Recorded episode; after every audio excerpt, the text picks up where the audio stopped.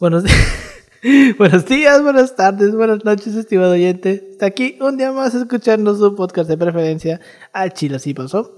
Hoy es viernes, otro viernes más. Estamos aquí reunidos para hablar de un tema histórico bien interesante. Estamos aquí una semana más, es el culo del mundo, casa de Paulino.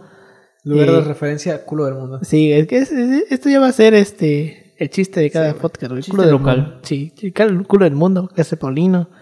Este, afortunadamente como, bueno, hoy venimos desde la facultad, pues no, no nos tuvimos que aventar el viaje de una hora desde el centro para acá. Este, y pues este episodio lo estamos grabando el mismo día que grabamos en la primera parte de la dictadura argentina, sigue el frente frío. Está, está- está- está agradable. En esta, en, esta, en esta media hora que ha Sí, pasado. En esta media hora no se ha ido, No sí, se ha ido, está, agradable el, el clima, estamos sin ventilador. Este. Pau con manga larga, yo con manga larga. Sí, güey, o güey, sea, hermoso. Yo sí. dije, está nublado, hay aire. Suéter. Manga larga, güey. Suéter a la verga. Qué bueno es que el tuyo es un suéter, el mío es una camisa manga larga como otra. Entonces, este, pues está chingón, güey. Al chile ahorita me voy a ir caminando, hasta lo voy a disfrutar. Se puede caminar bonito. Pero bueno, como toda la semana estoy aquí con mis dos colegas y amigos de la licenciatura, con Pau. ¿Cómo estás, Pau? ¿Qué onda, Alberto? ¿Qué onda, Yoshi? Como dices, güey, estoy soñadísimo con el, con el frente frío. Se, se- Bueno, no es frente frío para los del norte, los del centro, pues es como que una, una Aquí no brisita. cae nieve. Aquí no cae nieve, güey. Aquí el Ni calor tampoco granizo. culero, O sea, aquí agarran Bueno, el pedo. pusieron probablemente caída de granizado. Güey, cuando dijeron granizado, yo me cagué de risa. Dije, "Pff, no mames, güey. No, pues obviamente no Es que- Obviamente no va a caer no, no, no, es que a veces sí, pero, o sea, no es como que sea la pinche gran cosa, porque la otra vez, pues sí cayó un poco, pero tampoco digas, no mames, que- Ah, no mames. Sí, a huevo. Pero disfrutando el, ri- el, el, el clima, güey, la neta, como dices ya. Sí, ahorita- es que ahorita está perfecto como para llegar a tu casa y echarte en, en la hamaca, Sí, güey. ver el Netflix. Y dormirte a la verga. Pero bueno, también me encuentro con mi colega amigo Yoshitaka López. ¿Cómo estás, Yoshi? Un gusto, Alberto, todo bien, todo correcto, ya. Yo que me alegro. este, pues un poco mejores del estómago, este, eh, eventualmente ya este clima me favorece, eh, personalmente, eh, aparte como profesionalmente, porque como bien lo sabe Paulino, como bien lo sabe Alberto, mis mejores temporadas escribiendo es en la temporada de invierno, y lo comprueba la ponencia. Por Pero, dos. eh, Por pero, eh, pero como dicen, este, ya un poco, me, un poco. Ya estamos de eh, Dios, vacaciones, ya salimos, mejor somos libres. ya Ah, son cierto. Let vacaciones. it go, let it go. Este, bueno, yo, pues no, no son tan vacaciones para mí porque ahí va a ser el único que tiene familia, el único que regresa a su rancho. Que tiene a dónde Es- llegar. Que tiene a dónde llegar. Yo, pues estoy jodido. Bueno, no, no estoy jodido porque me dijeron mis papás iba a venir, pero no. Pero te pues, dijeron, no vengas. Este, no, no necesariamente, pero tengo que ir al archivo. Tengo que ser Ah, historiador. Este, ya saben esas cosas de la vida. Entonces, pues vamos a estar chambeando eh, regularmente y probablemente cuando estén escuchando estos episodios estemos en un congreso. Menos Paulino porque no quiso Sí, venir. cuando estén escuchando este episodio, nosotros vamos a estar en Tlaxcala. güey. Ah, de hecho. van Vamos a averiguar si, comprobando es- si existe esa si cosa. existe Sí, esa estamos- cosa o es Esa, una parte esa cosa se llama la tonta Tlaxcala. Este, Exacto. ¿Quieres que te cuente algo? Yo pensaba que antes Tlaxcala era una parte de Puebla. O sea, Sí, de que era como que una eso, capital de provincia o algo así. Capital de provincia. O sea, o sea, yo pensé algo parecido, de que, ah, bueno, es como la capital, a lo mejor. De hecho, tienen una. Su ciudad principal colinda con otra de Puebla, creo, ¿no? No sé, solo sé que recuerdo que una Sí, vez Puebla de- se de peleó con Tlaxcala a Veracruz Puebla, por, lo el- por. Orizaba. De Tlaxcala a Puebla a lo mejor era como una hora. ¿Era el Orizaba lo que se pelearon la otra vez? Veracruz y... El pico de Orizaba. el pico de Orizaba. El pico de ¿A Orizaba. quién le pertenece siempre? A Veracruz. Ah, pues que es Orizaba. Es que, es, que, es que en cierto modo lo que pasa es que es la frontera natural entre Veracruz y Puebla. Pero se llama el pico de Orizaba. Ajá, Cambia ¿por qué? eso. No, ¿Por no es el pico de Puebla. Ajá, ¿por qué? Porque el cráter está al lado de Veracruz. Y lo que hicieron ahorita en el INEGI es que movieron la línea y ahora el cráter estaba del lado de Puebla. Por eso decían que ahora el pico de Orizaba era de Puebla, pero pues no. Pues. Es, México es lo de sabe, Veracruz, güey. o sea, y siempre ha sido de Veracruz y por algo se llama pico de Orizaba. Y casi Qué se arma bueno, una guerra civil bueno por eso. En sí el nombre pico de Orizaba no es un nombre real. El, ¿Cuál es el, el Ciclatépetl se Ah, llama. no sabía, güey. Ciclatépetl se llama la, el- ese volcán. Es un nombre. Si algún real. día Veracruz es sede de un encuentro nacional o regional, espero y esté en el viaje cultural. Eh, al pico de Orizaba. Ajá. Sí, no pues, más digo es que Está te lejitos, ¿no? Sí está Eh, de Orizaba a Veracruz, no tanto, güey, como Pero estaría dos horas a lo pero mejor. Es estaría que, güey, lo que es Orizaba, Córdoba, Jalapa y Veracruz están ahí juntitas, güey. O sea, no es tanta diferencia, serán Ok. dos horas, más o menos. O sea, no hay tanta diferencia. Pero bueno, en fin. ¿Les parece si comenzamos? Adelante.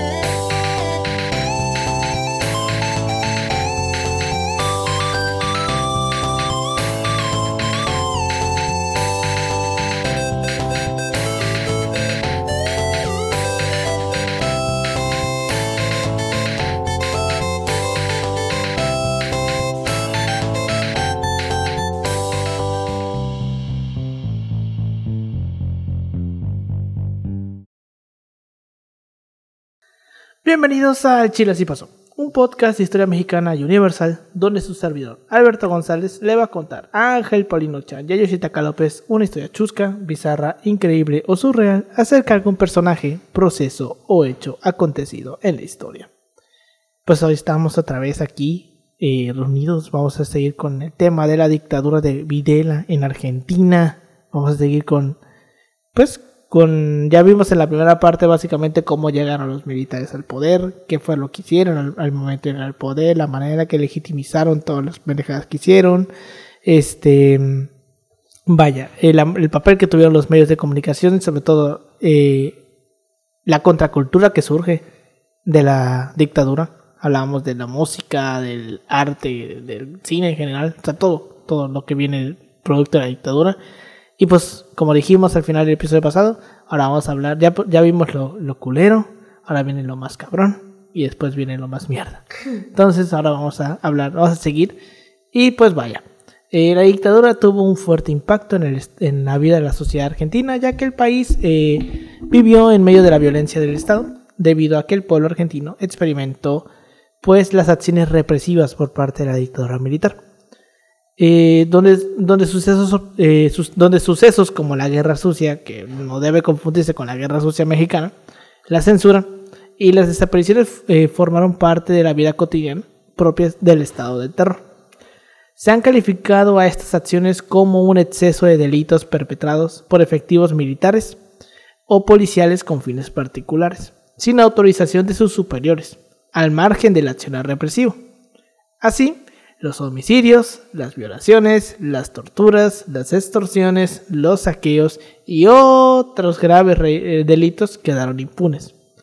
Cuando se perpetuaron en el marco de la persecución política e ideológica desatada en los años de la dictadura, se estima que alrededor de 30.000 personas fueron víctimas de la dictadura. Existen, existen un montón de testimonios sobre lo ocurrido en aquellos años donde Argentina presenció inevitables sucesos que marcarían la memoria de los habitantes. Vamos a leer un, testimonio de, de, José Julián Solaine, que era un este, jornalero que trabajaba en lugares, en plantaciones agrícolas. Cito. Como jornalero en actividades agrícolas, después del, golpe de, después del golpe de marzo de 1976, pasó a trabajar a un sitio contiguo el, contiguo el campo, llamado La Perla. Aproximadamente en mayo, de, de en mayo del mismo año, observó un pozo de aproximadamente 4 metros por, eh, por 4 y 2 de profundidad. Un domingo, observó el ingreso de, de 10 a 15 automóviles, entre ellos dos Ford Falcon de color blanco, en uno de los cuales identificó como ocupante al comandante del tercer cuerpo del ejército, el general Menéndez, a quien reconoció por haberlo visto en numerosas ocasiones anteriores, y vio también dos camiones del ejército con la caja tapada, con lonas militares, uno con una cruz, una cruz blanca pintada. Momentos después salió del campo arriando sus animales vacunos, y en el trayecto se encontró con un vecino llamado Giuntoli, nombre bien argentino. Sí, Es que, pues, ahora sí que. E- Ellos vienen de los barcos, como decían. Exacto, es un nombre muy italiano, güey. Que es muy común en Argentina Ah, encontrarse con gente que se llame así. efectivamente. Este, que explotaba un campo vecino. Quien le dijo que quería constatar si eran ciertos los comentarios que, se había, escuchado, que había escuchado eh, sobre la existencia de las fosas en el lugar. que era que se enterraba ahí gente. Accedió a acompañarlo, cediéndole un caballo y montándolo él mismo, ambos de su propiedad. Al acercarse al lugar es donde estaba la fosa grande antes descrita, que era aproximadamente unos 100 metros de distancia, observó que estaban los vehículos cuyo acceso había presenciado previamente. Entonces advirtió a su acompañante, Yuntolo, espera, que puede pasar algo feo. Pero tiene que ser con acento argentino. Espera, que está pasando algo feo. Yuntolo, espera, fuera boludo, que puede pasar algo feo. y por tal motivo se retiraron. Pero en ese mismo instante comenzaron a escuchar nutridos disparos de armas de fuego. Hace notar que cuando vieron los autos junto a la fosa a su borde, había un numeroso grupo de personas que parecían estar con las manos atadas en la espalda y los ojos vendados, o con anteojos con los cristales pintados de negro. Al día siguiente retornó al lugar y observó que el pozo estaba tapado y sobraba abundante tierra. Estima que el número de personas que habrían sido fusiladas en dicha ocasión superó las 50 personas. Verga, güey. O sea, los llevaron a un lugar en medio de la nada a fusilarlos y los enterraron ahí, güey. O sea, no comunistas, güey. No fueron comunistas. Fue el ejército argentino, güey. Efectivamente. Qué cabrón, güey. Qué cabrón, pero O sea, y, y es. Y es lo. Eh, hasta el mismo hecho de hacerlo así de forma subterfugia, güey, así. En lugares que. de difícil acceso, a lo mejor. No, y a veces no, no tan de difícil acceso, ¿eh? Pero vaya, lugares que no te imaginarías. Que iban a ocupar para hacer esas mamadas, güey. Ya ves, ya ves. Pero, o sea, es, es cagado, güey. Es, es cagado y complicado pensar que. ¿Cómo se llama? Que. Que, o sea, lo, lo hacían así tan, tan a sus anchas, Tan ¿sabes? natural, ¿no? Es como de que. ah. Sí, o sea, es algo así como que muy. ah, ¿Sabes? Es muy, es, es muy, caga- es muy cabrón, güey, muy cabrón. En fin, este. mm, Ay, ¿dónde está mi este? Acá está. Este testimonio nos deja introducirnos a la serie de situaciones que asolaron a la población argentina, ya que enfrentó un auténtico terrorismo de Estado, que como comentábamos en el episodio pasado, esta concepción del terrorismo de Estado es una concepción que nace a partir de la dictadura de Argentina. Esto viene de ahí. O sea, O sea, ¿qué tan cabrón tienes? ¿Qué tanta mamada tienes que hacer? para, que, te hagan te- un concepto. te- ajá, güey? es como, por ejemplo, el término de genocidio. ¿Qué tan cabrón tuvo que hacer el, el holocausto para que tuvieran que crear un nuevo término para referirse a lo que hicieron en el holocausto, güey? Entonces, es, es exactamente lo mismo, güey. O sea, tuvieron que crear un nuevo término para poder describir lo que hacían el, el Estado argentino en este tiempo. En fin, lo que podemos encontrar en estos, en estos temas, en estos dichos, en estos, en testimonios son defi- definitivamente los agravios sociales que se dieron en todo el país. Los eventos se resintieron en cada uno de los ámbitos de la, ay, güey, de la vida y las esferas sociales que se opusieron. Siguiendo con esta línea, en el caso de los eventos de resistencia contra la dictadura, fue el que se suscitó en abril del 77, conocido como las Madres de la Plaza de Mayo, que ese es un tema bien Sí, que- culero. bueno, en México lo podemos ver con los 43. Que Mm. bueno, como paralelismo, el ejército fue, fue la marina, para ser más específico. Y hay temas que todavía Sí, güey. siguen vivos, una comisión de la verdad que Que no les creían al inicio. ¿no? Ajá. A, la- a las, a las señoras estas no les creían al inicio.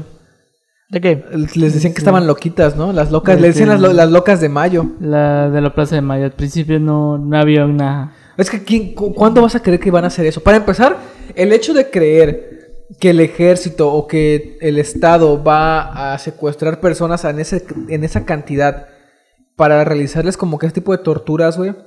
Pues no lo crees, ¿no? O sea, es como de que lo, lo, lo evitas, lo ignoras. Es como de que, güey, no, no, no. O sea, como, como las poblaciones que vivían cerca de los de los eh, campos de concentración nazis, ¿no? O sea, te es más fácil pensar que la gente no es capaz de llegar a ese tipo de extremos y sí es capaz, güey.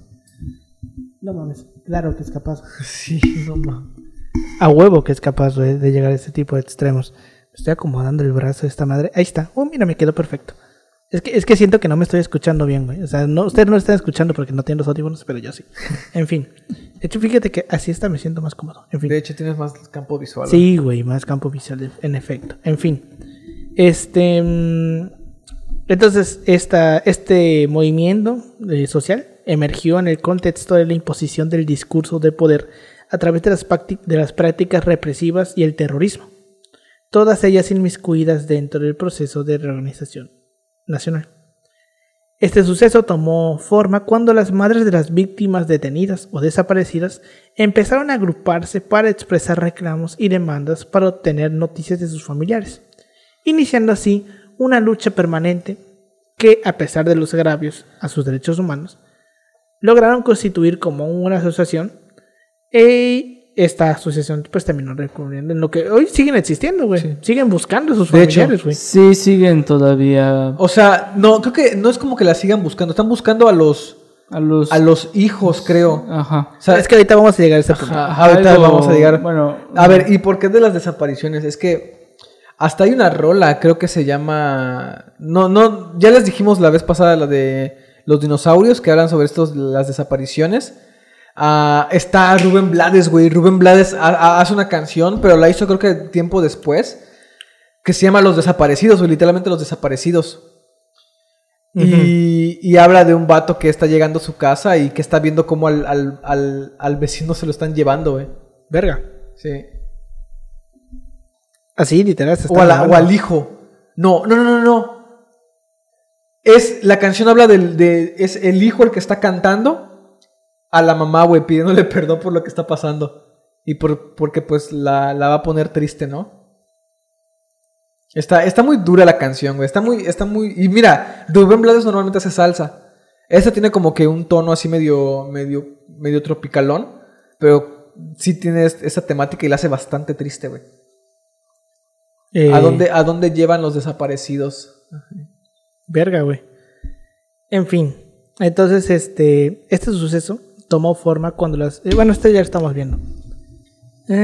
Su inclusión en el conflicto contra Gran Bretaña, en la guerra de las Malvinas, que ya vimos que. Ah, ahorita me, me acordé, me acordé. Yo, yo recuerdo que llegué a decir, güey, ¿cómo es que la gente no, no- nunca dijo nada con el pedo este de las desapariciones? ¿Cómo no se armó un pedote nacional? Y es que, por ejemplo, desde el punto de vista legal, se intentó hacer, güey. Hubo, hubo intentos para que se procediera legalmente, porque a lo mejor decían, ¿sabes qué? A lo mejor eso no es el intento de la dictadura, ¿no? O sea, la dictadura no quiere desaparecer personas, sino que a lo mejor son mandos ahí medios o la chingada que los están lo que, están haciendo ese pedo. El pedo es que cuando llegaron a, contratar abogados para denunciar este tipo de pedos, que el término legal creo que se llama habeus corp- corpus, habeus corpus, que es la definición de esta madre que cuando quieren de- denunciar eh, a una persona desaparecida en ese tipo de situación, política. Los diputados, lo- los abogados empezaron a desaparecer también, güey. Sí, güey. O sea, también se cargaban a los abogados que. A los abogados que metían el recurso de habeus corpus. O sea, imagínate qué tan cabrón, güey. Sí, güey. Es, es que- Y, al, y a- al punto que les daba miedo defender o representar a una persona cuyo familiar haya sido pues secuestrado, ¿no? Sí, güey. Pasa, güey. Pasa un chingo. Y esto también pasa aquí en México. Cuando ah, tienes que defen- defender a alguien que Eh. a huevo tiene que, no tiene que llegar a la cárcel. Si te lo meten en la cárcel, valiste ver. Sí, güey. A huevo te matan. Tal vez ser abogado es bien culero. güey. Sí, bueno. A veces. Eh, A veces. Sí, o sea, por ejemplo, yo tengo, bueno, un maestro en la prepa, no voy a mencionar su nombre. Dilo, culo. Eh, no, no, porque es historia fuerte, güey. Ok. Es Este, el subdirector. no, no nos contó, eh, no, porque es un- el- mi profe de derecho, güey.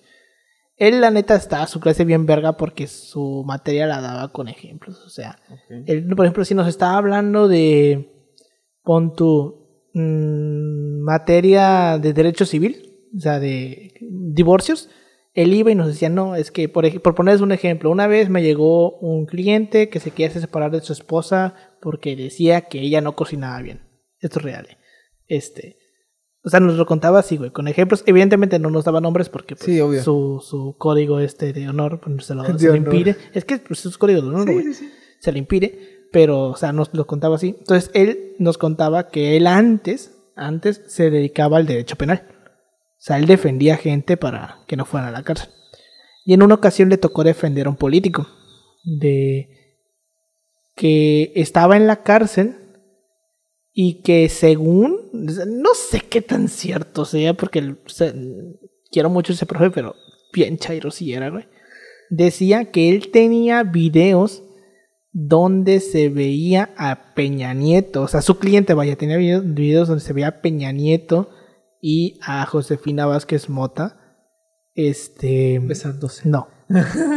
recibiendo dinero, güey. Ok, ok. Que el cliente los tenía, dineros. según entonces el punto era que los que estaban demandando querían refundir al vato en la cárcel para que esos videos no llegaran a, a darse la luz.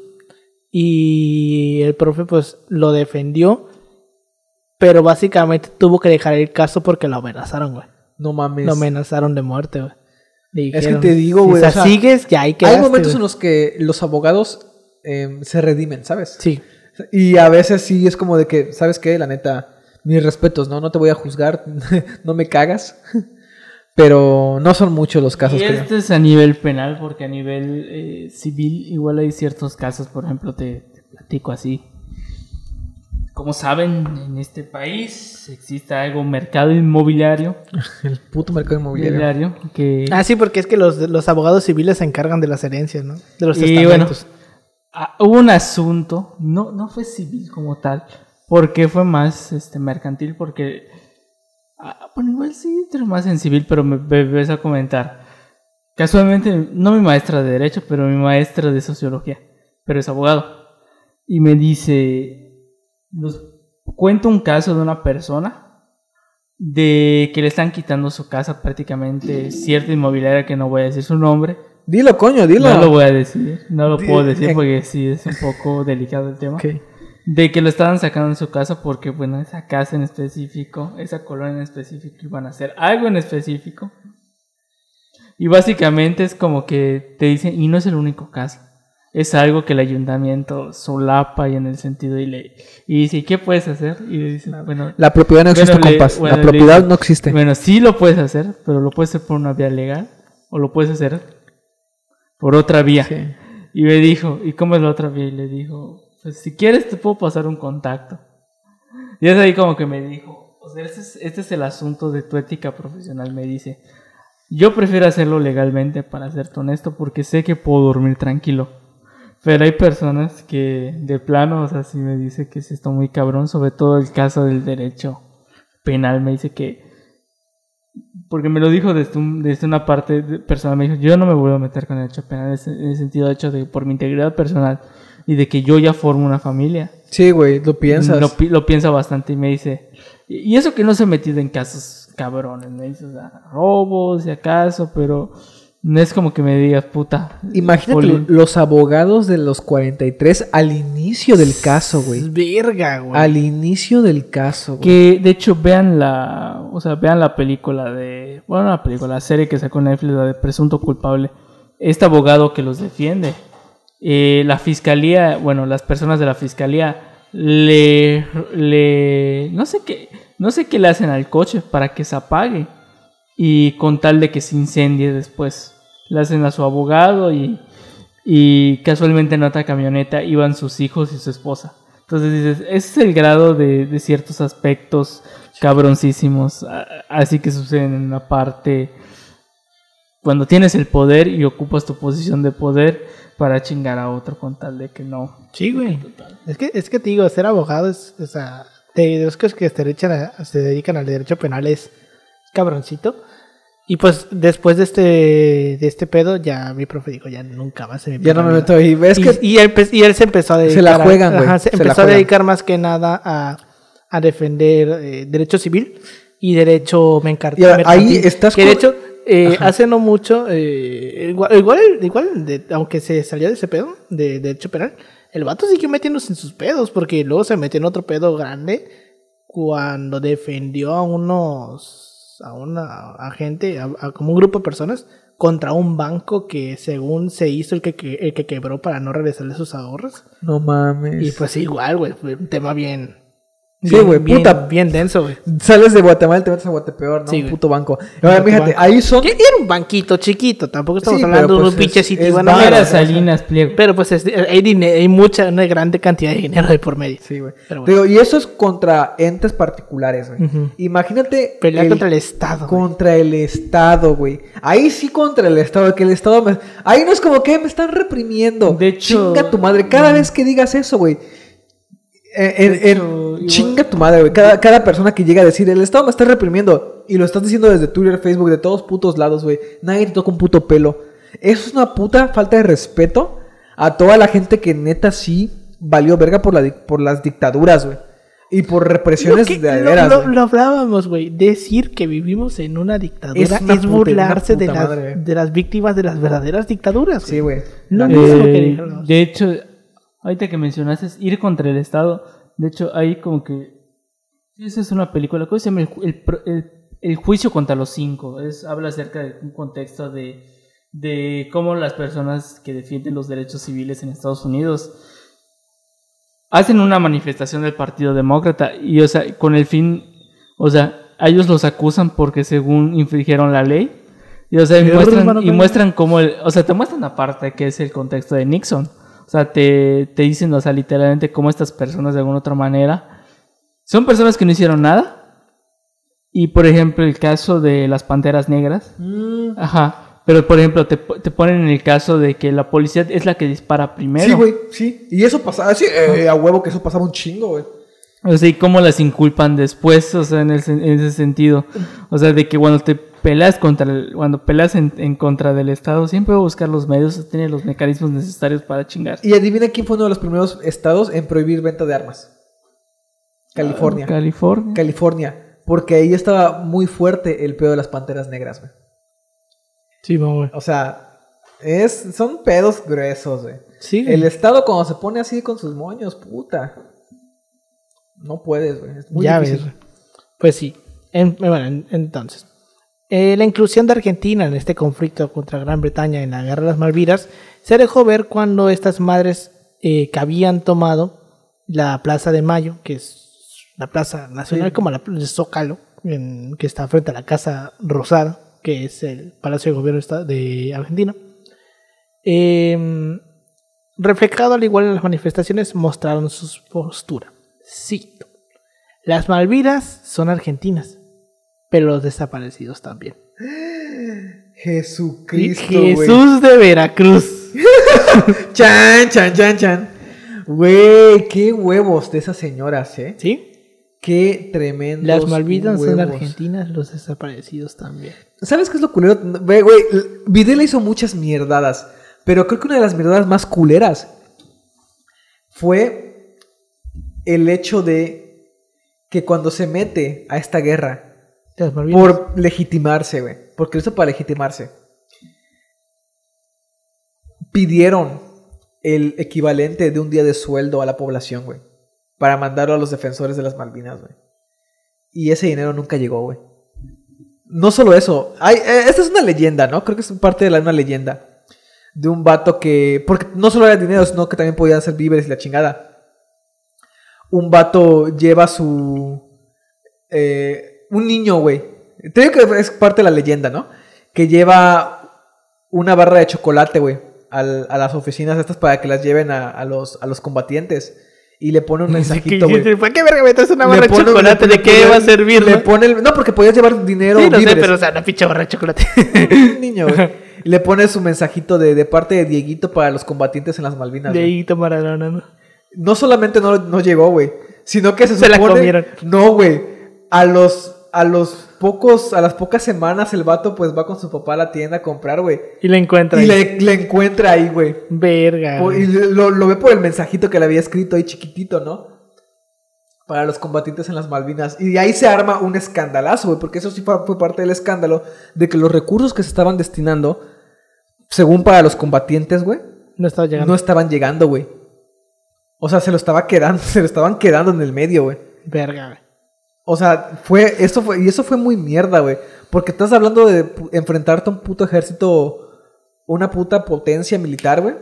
Sí, como, como. Inglaterra, güey. Y más con una Con pinche una hija de vieja. su puta madre como era como Margaret Thatcher, güey. que tenía su propio pedo de legitimidad ahí Sí. porque estaba cerrando Por- las fábricas de carbón, güey. Porque también la guerra de las Malvinas a, a- Le a cayó al Inglaterra dedo, le güey. cayó chingón, güey, Sí, porque güey. fue su pinche legitimidad. Y, para- y justamente cuando ganan la guerra de las Malvinas, Margaret Thatcher sube como Sí. la espuma, Y güey. chécate, chécate, fíjate esta mamada. La guerra la, la hicieron pensando también que Estados Unidos lo iba a apoyar, güey. Para, para esa gente que siempre, es que, ay, puta, pinches whitesicans.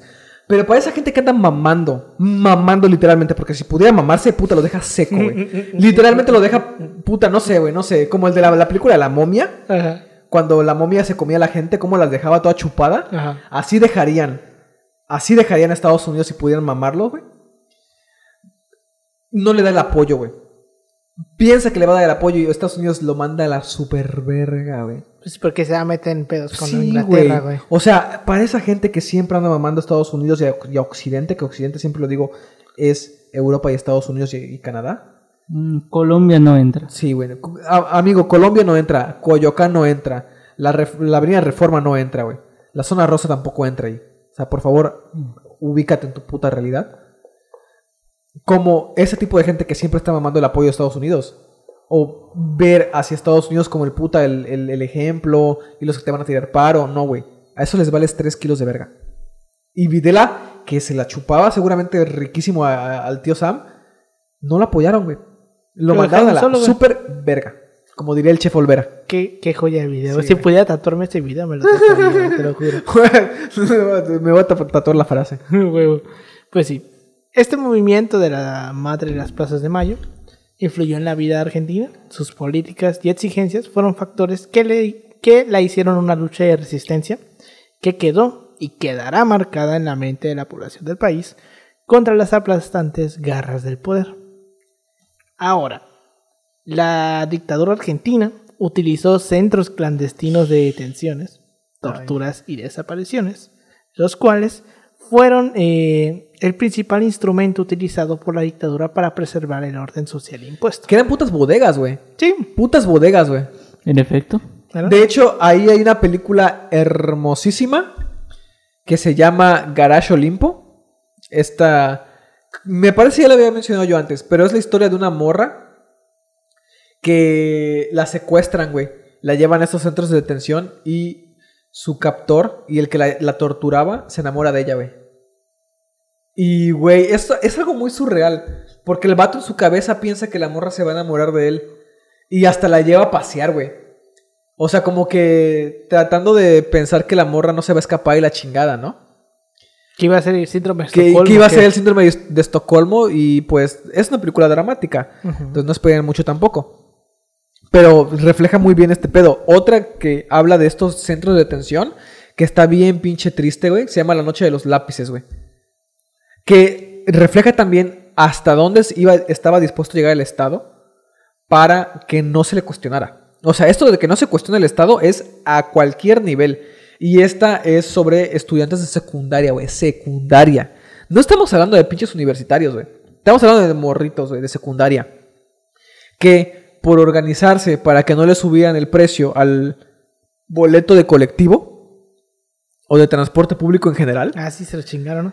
Se chingan a los dirigentes, güey. A, los dirigentes de ese movimiento que eran morros de secundaria. Y los secuestran, güey, y los mandan a estos centros de detención por meses, güey. Y ahí se ve el caso de lo que pasaba muchas veces. Y es que violaban a las morras ahí también, güey. Ahorita vamos a llegar a eso.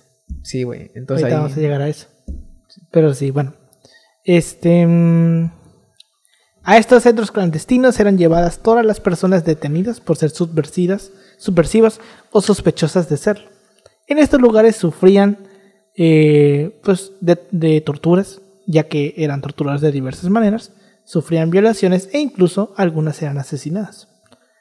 Eh, en un artículo de Roberto Román, eh, que se llama Centros Clandestinos de Detención, algunas reflexiones sobre cómo abordar su estudio, el caso de Rosario, entre 1976 y 1983, da el testimonio de una mujer de nombre Ana María Ferrari, quien fue secuestrada y recluida en uno de estos centros de detención.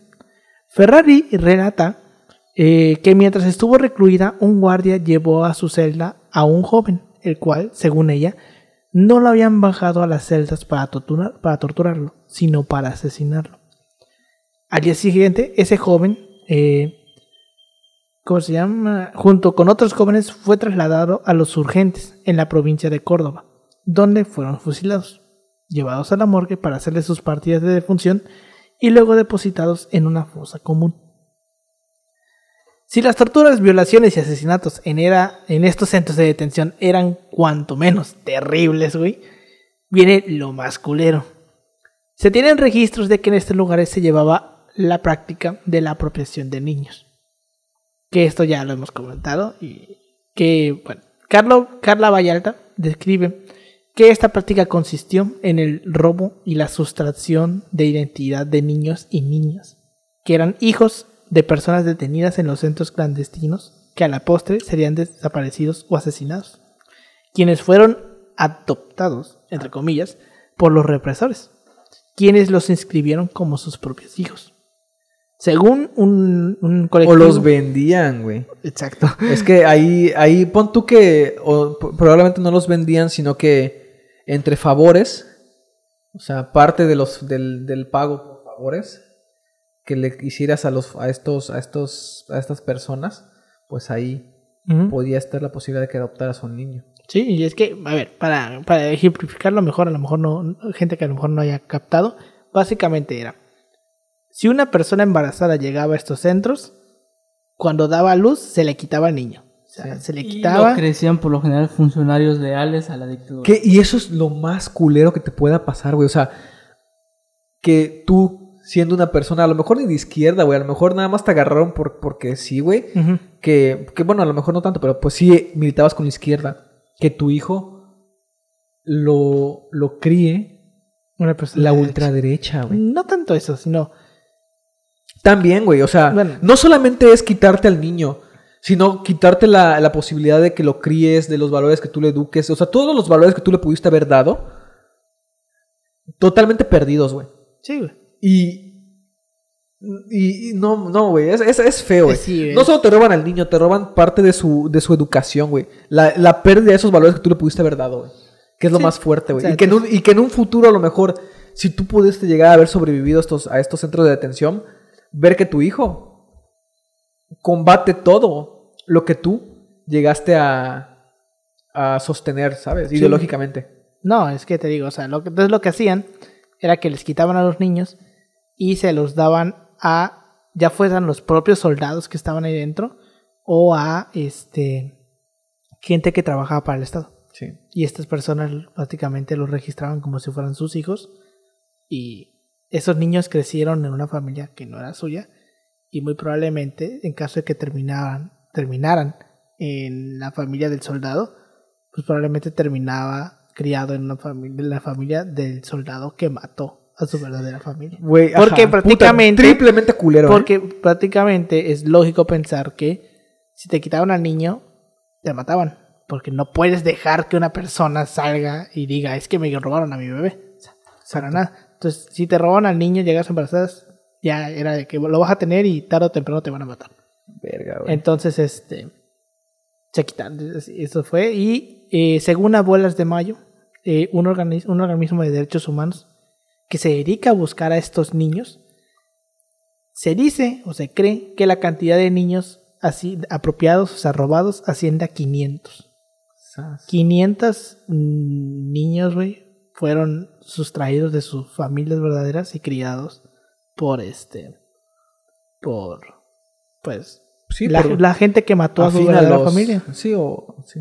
asesinos, o sea, parte de miembros de esta de estos cuerpos paramilitares, porque eran- no era el ejército propiamente, eran cuer- cuerpos paramilitares. cuerpos para- Sí, paramilitares. cuerpos paramilitares que eran creados con el fin de administrar estos campos y que, bueno, no se vieran tan... ¿Sabes qué es lo más culero? Afectados. Que se vuelve a ver un poquito la mecánica de el holocausto, güey. Sí. De los juicios, porque finalmente después, cuando tú le preguntas a los que participaron en esto, ¿por qué lo hicieron? No solamente te van a decir porque les pagaban, güey, porque les daban órdenes, te van a decir por qué los torturabas con el sadismo que lo hacías. Y esto es cierto, esto, es- esto, esto es verdad. ellos argumentaban, es que nos daban bonos, güey. Entonces yo con eso, con esas horas extra, o sea, la neta, mira el pedo del capitalismo hasta dónde viene güey. Con esas horas extra yo pude llevar a mi familia de vacaciones, güey. Yo me pude comprar un coche, le pude dar una casa a mi familia. O sea, la tortura no, la tortura era mi trabajo. Y hay cosas, trabajos que te gustan, trabajos que no te gustan, pero era un trabajo a fin de cuentas. Con bonos, con recompensas, ¿sabes? Eso es lo más triste, güey. Verga. O sea, es, es el- la tortura y los centros de detención como fábricas de, de- que producían sufrimiento. Tú produces sufrimiento y por ese sufrimiento te pagan. Y por Imagínate. más sufrimiento que tú puedas llegar a, a- a- a- A provocar. a provocar en la otra persona, por más muerte que tú puedas llegar a provocar, eso está, ¿cómo se dice? Te recom- tiene recompensas. Sí, y es tiene que, y es- bonos, y es, que en cierto modo es como una, un, un ciclo un ciclo vicioso, ¿no? Es como de que lo haces una vez y dices, no mames, Exacto. dinero extra. Es y ahí vas extra, otra vez, güey. y ahí vas otra vez, y otra vez. Y cada vez lo haces más, más, Y más. por las más. detenciones también, ¿eh? No solo por la tortura, sino Sí, por el pero- número de detenciones. Sí, y por eso es que mucha gente que no tenía ni puta madre que hacer ahí terminaba en Sí. esos lugares.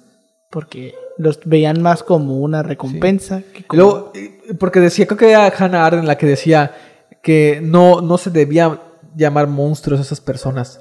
Porque decirles monstruos es como decir, ah, es que para quitarnos culpa nosotros como sociedad de estas personas, les decimos así, los deshumanizamos. Y no, güey.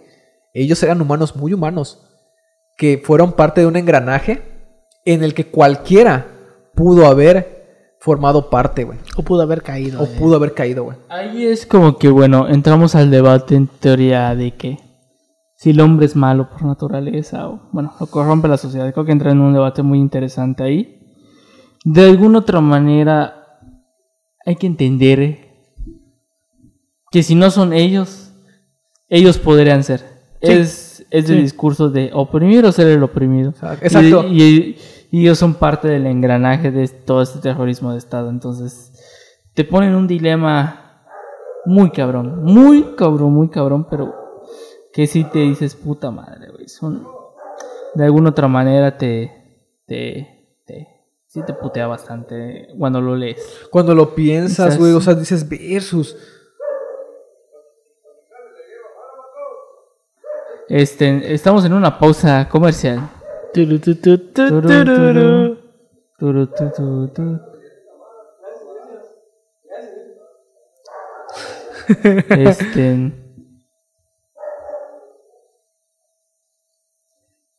Su atención es muy importante. Al Chile sí por eso podcast es un podcast de historia mexicana y a veces mundial.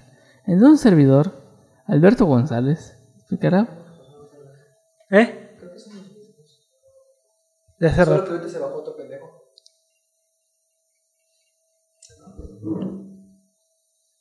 ¿Quién sabe? ¿Quién sabe? En fin. ¿Qué estábamos hablando? Acerca de. Ah, de lo, de lo de que no son monstruos, güey. Esos Ah, sí. Bueno. son humanos. Regresando de esta pequeña pausa que tuvimos que cortar porque llamaron a la puerta. Este, estábamos hablando de que pues no tenemos que deshumanizar a estas personas. Porque pues Son humanos, sí, son son, humanos humanos. al final de cuentas. Y pues sí está cabrón, ¿no? Pensar, ¿no? Lo que hacían. Y no, y esto es solamente la punta del iceberg. porque, Sí, o güey. sea, Lo que sabemos. Ajá, porque luego tenemos la banda que lanzaban de los aviones. Ay, los vuelos de la muerte. Eh, que era una- patrocinados por la Dirección Federal de Seguridad. enseñados. Enseñados. Porque recordemos igual, que... este- No, y es que, y es que aquí el punto es tanto lo que se hacía en Chile, o sea, los, me- los métodos que se usaban en Chile, que se usaron en Chile y se usaron en Argentina, en cierto modo fueron aprendidos gracias a los métodos que usaba la DFS, güey. ¿Tú crees? ¿No será que ya eran métodos gringos? O sea, sí, o sea, es que mira, recordemos que sí, la gente de la DFS fue a ganarse un diploma a Estados Unidos sobre cómo, torturar, güey. ya lo vimos en el episodio de la de Guerra Sucia. El punto era que, o sea, estos éramos nosotros. Si bien sí, este, ¿cómo decirlo? Esto, tanto Chile como Argentina tenían el apoyo de la CIA, este, ellos no fueron a este tipo de entrenamientos, o sea, no, no los llevaron a entrenarlos, porque era un poco más complejo, un poco más complejo llevar gente porque en cierto modo no tenían un estado para, ¿cómo decirlo? Eh, un estado lo suficientemente bien llevado con Estados Unidos, pues porque no era como México, que ves que México, pues el estado mexicano, estamos al lado de Estados Claro. Unidos, ¿no? O sea, mucho más fácil, ¿no? Entonces lo que hacían era que la CIA les decía, pues mira, chécate esto, estos, estos, estas, estos métodos se usan en México y han dado resultados. Entonces lo que hacían era que agarraban los métodos mexicanos y pues a lo mejor les hacían algunos que otros cambios, pero en cierto modo era lo mismo que se hacía, güey. Que si bien sí, o sea, ¿qué tanto puedes cambiar? ¿Qué tanto puede influir este cómo torturas a alguien o no? O sea, no tiene, así como torturas a alguien aquí, lo puedes torturar en otra parte bueno. del mundo, ¿no? Pero en cierto modo, eh, los métodos que usaba la DFS tenían unos ciertos cambios a comparación de cómo se, usa, se en Estados Unidos. Sobre todo porque recordemos que en Estados Unidos, o sea, en el territorio estadounidense como tal, pues sí había una persecución de comunistas, pero era rara la persona que, que terminaba eh, encarcelada por comunismo. De Caso hecho- contrario a Latinoamérica, que era mucho más común. Entonces, en, sobre todo en México, que ya lo vimos, que era la, el único lugar que tenía contacto con Cuba, el pedo que traía México era que teníamos un gran flujo de comunistas pasando por aquí y por allá. Y es, y es que la lógica de esta madre también está en el miedo a los comunistas. Y ellos li- literalmente también son los tiempos de las guerrillas. Sí, las guerrillas. Son los tiempos de las guerrillas y le tienen mucho miedo a la guerrilla y al comunismo. De hecho, en la de la noche de los lápices, estos morritos están pues en el centro de detención y con ellos hay un comunista que es netamente comunista y es parte de una guerrilla. Y el vato los ve y dice, güey, no mames, ¿por? ¿y estos morros qué, güey?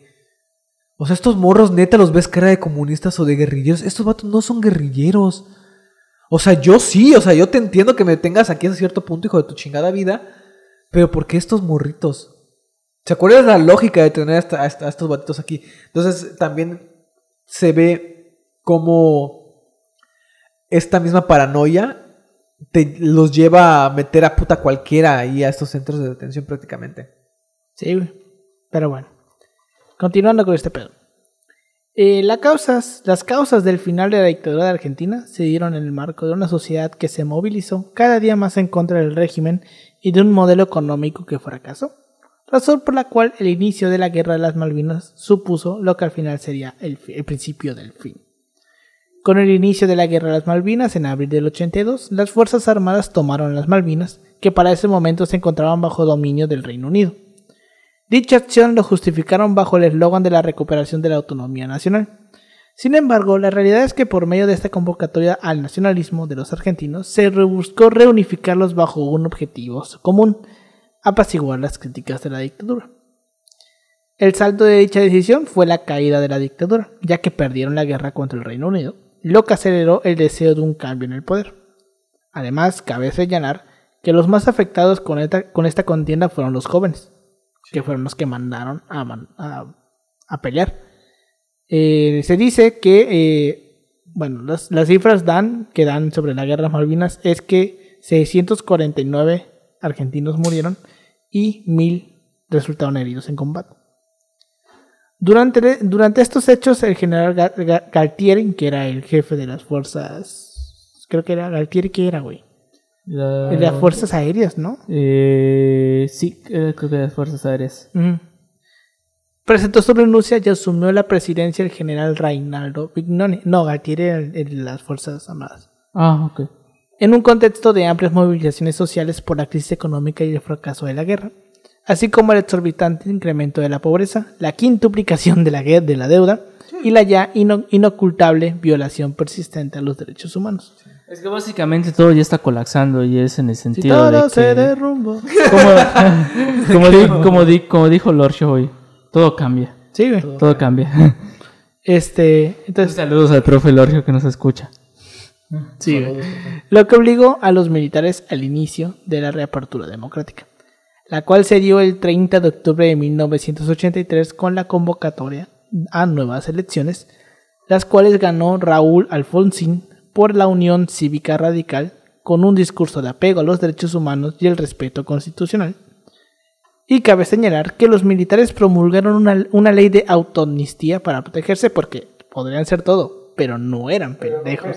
Exacto, podrían ser cualquier cosa, Esto pero pasa igual en pendejos no eran. Chile. Podría Eh, torturador, violador de derechos humanos, desaparecedor de personas, pero jamás Provocar una crisis económica. y jamás un pendejo. Entonces se hicieron una ley para decir, no, pues los militares no, no pueden ser juzgados. Inteligente, güey. Es inteligente. Pero fue, fue la condición, ¿no? También, o sea, fue- en cierto lo- modo, en cierto fue- modo ellos también negocian de que, ¿sabes qué? Mira, ¿sabes qué? Tú ven. Pero no al grado de Pinochet, güey. Es No. hijo de puta que llegó a que, que fue Senador vitali- vitalicio, güey. Y jefe de las fuerzas. Jefe Hijo de supre- su puta Supremo madre. de las Fuerzas Armadas. Sí, es que bueno, el caso de Pinochet ya es otro pedo, ¿no? Pero, porque bueno, en cierto modo Pinochet modificó una constitución a su modo. Sí. O sea, constitución... Les por hizo- favor, eh, cada vez que, que puedan y cada vez que crean en el libre mercado, en el neoliberalismo, Vean en de Estados Chile. Unidos, vean su constitución, güey. Nada más cualquier artículo. El, El de Chile. El de Chile, La güey. constitución de 1980 en Chile. Sí, güey, la del derecho a la salud. Lean, solo lean ese artículo, solo ese, güey. Dice, las personas tienen derecho a solicitar la- a la institución, a cubrir sus necesidades de salud con la institución privada que Que quieran, güey. O si no, el Estado podrá, podrá proveer una. O sea, no es un derecho, güey. Tienes el derecho de compra, güey. Te están diciendo que tú puedes comprar Tu salud. tu- tu derecho a la salud. Es lo que yo decía, tratan la salud como si fuese el puto internet. Sí, güey, como si fuera un puto servicio de Telmex, güey. Sí, güey. Como si tú le estuvieras dando tu, tu salud a Salinas Pliego o, a- o a Slim, güey. O sea, es lo mismo. Este, es- no estamos exhortando a esos empresarios a entrar en ese mercado. No, no, no. Si no es que no lo tienen ya, en algún lugar.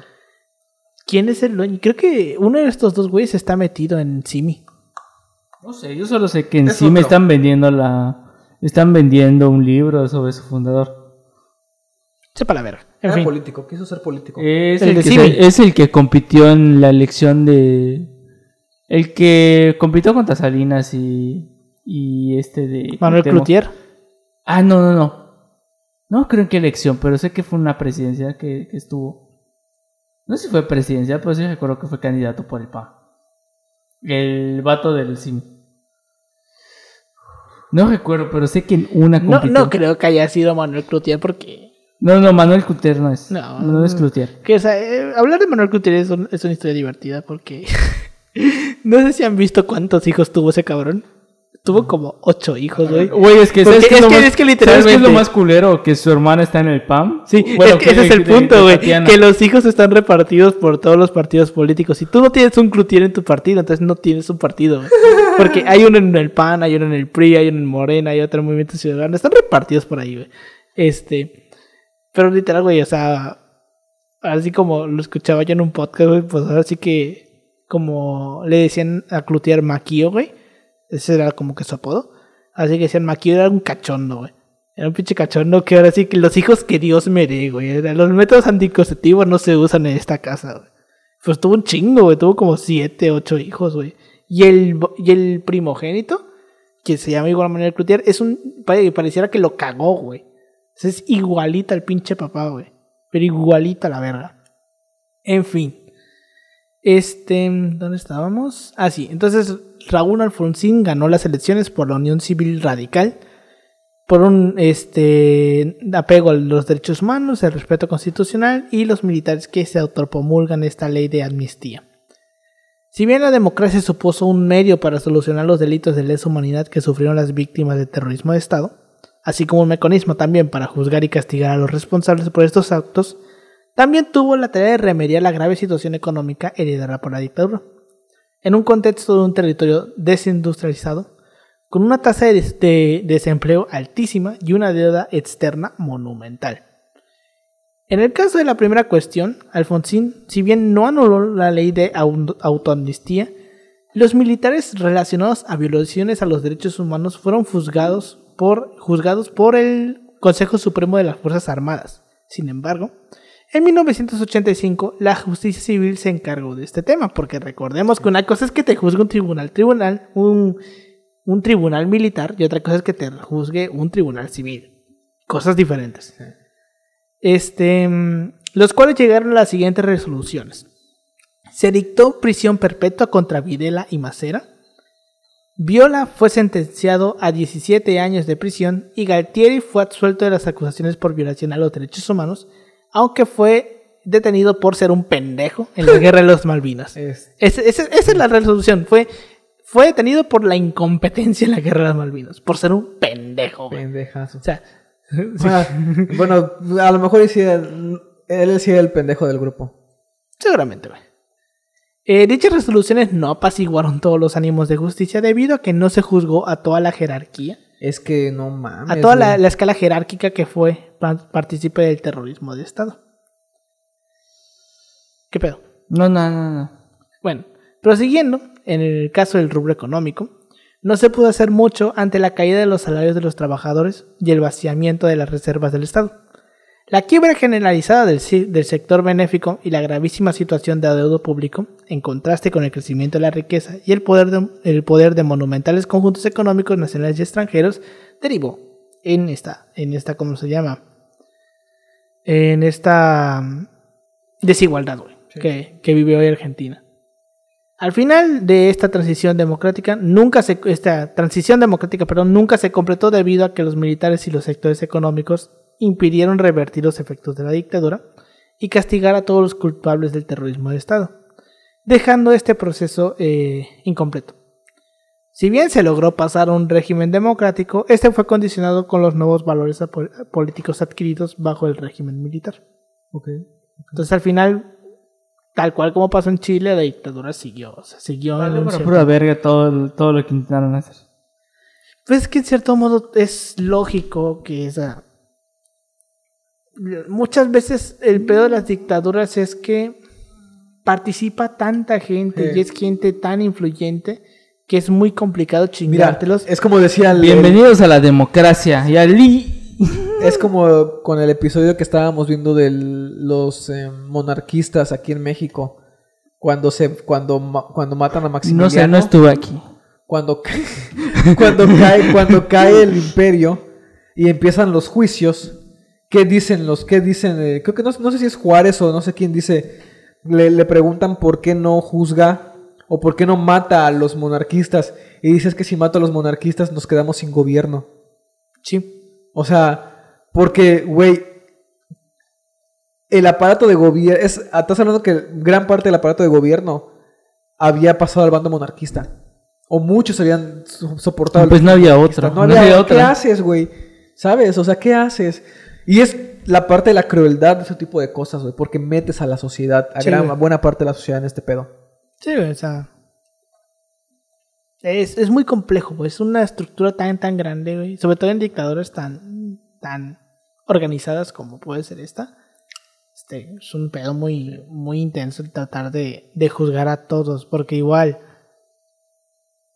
¿Cómo haces para darle cargos a todos? O sea, la cantidad de pruebas que tendrás que reunir Es es, que- muy, muy grande. Y sobre todo, esto es algo que pasa como en las dictaduras. La dictadura nunca deja pruebas. Sí. En este caso, sobre todo, son juzgados, sobre todo los altos mandos. Por lo general, el delito es lesa humanidad. Y, o sea, ese es, o sea, y no solo, por ejemplo, son, son tribunales locales, son tribunales igual internacionales. Y como, mira, por ejemplo, como en Italia o como en Alemania, donde igual estas personas fueron juzgadas. Igual España. ¿quién le hace justicia al, al vato que se encargaba de levantarte de tu casa, que te metí en los coches, en los famosos coches negros, ¿no? Estos, estos eh, que eran los que usaban los, estos grupos para, paramilitares. O sea, ¿dónde encuentras a ese cabrón? Exacto. ¿Sabes? ¿Dónde lo encuentras? ¿Dónde lo encuentras? Sí, es Ahora, sí, es, es, es, es, un Es desmadre. muy complejo sí. dar justicia. Sí, es, o sea, es muy, es muy difícil, güey. Ya lo, ya lo decía Borges, ¿no? Cuando de- de- decían, tú quieres justicia, Ser- sería mejor que no quisieras nada. Sí. Pero bueno, con eso llegamos al final de este episodio. Comentarios que tengas, Pau. Ay, güey, yo cierro con, con la película que estábamos comentando, que se llama La historia oficial, que es la historia de este, pues, empresario que se em, prosperó junto a su esposa gracias a negocios con la dictadura. Curioso porque su papá era de izquierda. Neta, güey. Hay una escena bien triste en la que se pone a discutir con el papá. Y le dice, ya, déjate de vivir en tus, en tus tiempos esos. Admite que ya perdieron. Perdieron. Y se lo dice así feo, güey. O sea, no ganaron, güey, perdieron. Y, y hazte la idea. Y el chiste es que la historia va de este matrimonio, de este, del señor, su esposa y una hija que tienen. El pedo es que son los últimos finales, o sea, son tiempos de dictadura y el vato, em, la, la señora em, se da cuenta o se entera de que probablemente su hija, la hija que adoptó, con, que, que su, que su marido adoptó, probablemente no son de ellos. Y es la hija. Bueno, si lo adoptó, pues realmente no es de ella. Sí, obviamente, o sea, pero eh, era de O sea, uno de estos desaparecidos. No fue adoptada de manera legal. Sí, güey. Dejémoslo. Era de uno de los de las em, desaparecidas por la dictadura. Y pues todo el cambio que empieza a ver en esta en esta esposa, güey, hacia su marido, Sí, güey. en lo que ya hace su investigación propia sin que se entere el vato este, güey. O sea, está está muy chida la peli, si tienen chance, veanla las que, las que les hemos dicho a lo largo del podcast, porque valen mucho la pena. Sí. Comentario que tengas tú, Yoshi. Decir de que, bueno, a pesar de todo, hay que entender las cosas como se hacen en su contexto. Hay que entender de que, bueno, hay una serie de personas, muchas personas que están involucradas en un aparato de gobierno que generan estos mecanismos del terror, que reprimen a los grupos de que, bueno, no necesariamente todos son culpables o necesariamente todas las personas eh, estuvieron ahí por razones que lo justifican. ¿Son unos hijos de puta? Sí, son unos hijos de puta lo que lo hicieron. Eso no se los quita. Buscar justicia creo que debe ser el camino a seguir. Lo sigo creyendo. Abrir los archivos de la represión considero de que es una tarea esencial. Considero que hay muchas perso- personas que se están salvando, así como pasó con... Y eso no excede solo las dictaduras argentinas, excede igual con la Alemania nazi. Hay muchas personas y altos mandos de que se salvaron así por un pelo. Y toda esa gama de, de aspectos son los que repercuten de alguna otra manera o son el malestar social. Bien, eh, cuando le mandé el ensayo a Alberto, creo que abrí con una frase de las, Sí, de las la mamás de, de las mamás de, de la Plaza de Mayo que decía, ¿cómo se llama? De Este, mientras hay personas que todavía están en... Bueno, bueno, igual se la parafrasean igual en Chile, eh, con, con lo- cuando recuerdan Allende y todo el movimiento, de que todavía hay personas en penthouse y, y lujosos eh, que están impunes así, mientras nosotros seguimos luchando por justicia. Y te da mucho que pensar. Sí, Está, está, está muy culero, güey. Todo, to- Ay, güey, es que estas de las dictaduras más culeras. Y esto que no vimos la, la uruguaya, güey. Que la uruguaya, un tercio del país se fue, se, se, se, se emigró, güey. Igual dicen que la de Paraguay también es otro pedo. güey. La verga, La de. Paraguay, y eso que también hemos visto la revolución, las, las, las dictaduras centroamericanas. Ah, la verga. O sea, Pobres vatos, otro- ah, les es cae todo, güey. Porque, o sea, yo siento que el pedo de las, de las, o sea, sí hay, eh, hay una cierta diferencia entre las dictaduras centroamericanas y las de Sudamérica. Y es que en cierto modo, eh, las dictaduras de Sudamérica, en cierto modo, pues son países grandes Sí. con una cantidad de población medianamente considerable que en cierto modo echándole ganitas podrían sostenerse a sí mismos. Mientras que el caso de Centroamérica es dependes totalmente de Estados Unidos y todo lo que tenga que todo lo que te diga Estados Unidos lo tienes que hacer porque si no no vas a salir, güey. No tienen prácticamente los países de Centroamérica nunca fueron independientes en cierto modo. No, sí, no son independientes. Tuvieron porque su Estados momento. Unidos maneja su economía Tuvieron su momento por es la que, cantidad de ay, inversiones Mira, que tiene ahí. De ahí voy a lo mismo. Esa gente que mama mucho a Occidente, ah, ¿sabes? Fue su perdición, güey, finalmente. Sí. Sobre todo si fueron todo latinoamericano que lo apostó a Estados Unidos terminó mal, güey. Mal. Ay, güey, sí es cierto. La película esta de la historia oficial, véanla, güey, por favor, véanla. Una de las cosas más, eh, pues, a resaltar de esta madre, de esa película, es que se grabó al fin, en los últimos años de la En el dictadura. 85. Sí, güey. En los últimos años de la dictadura. O sea, era un pedo, güey. Probablemente entonces quiere decir que las escenas que se toman con las madres de la Plaza de Mayo, probablemente Sean sí reales. sean reales, güey. Sean grabaciones Sí, reales, Simón. Pues verga, qué fuerte. En fin. Pues bueno, con eso llegamos al final de este episodio. Muchas gracias por habernos escuchado.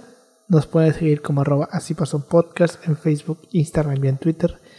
A mí me pueden encontrar como arroba Manuel56 en Instagram y en Twitter. A ti, Pau. Ahí me pueden encontrar como Ángel Pablo Noche en Facebook y en Instagram y Twitter como Pau-3cc. A ti, Yoshi. Ahí pueden seguir en Instagram como yoshi.2807. Pues bueno, ya se lo saben. Muchas gracias por habernos escuchado y nos vemos la siguiente semana. Hasta, Hasta luego. luego. Hasta luego.